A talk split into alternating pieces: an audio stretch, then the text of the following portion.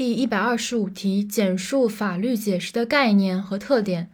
这道题呢，首先要看一下法律解释的概念，然后是具体的四个特点。四个特点的背诵的口诀叫做“闺蜜约架”。呃，首先概念，法律解释是指主体一定的人或组织行为对规法律规定概法律规定含义的说明。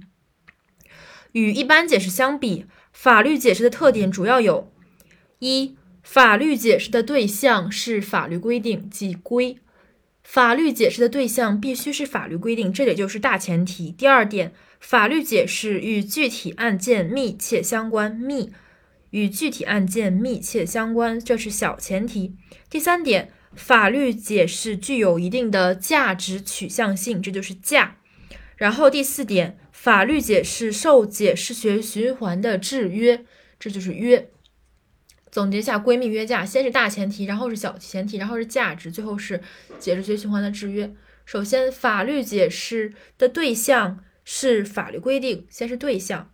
然后第二点，法律解释与具体案件密切相关，密。第三点，第三点可以先记第四个，就是法律解释受解释学循环的制约，约。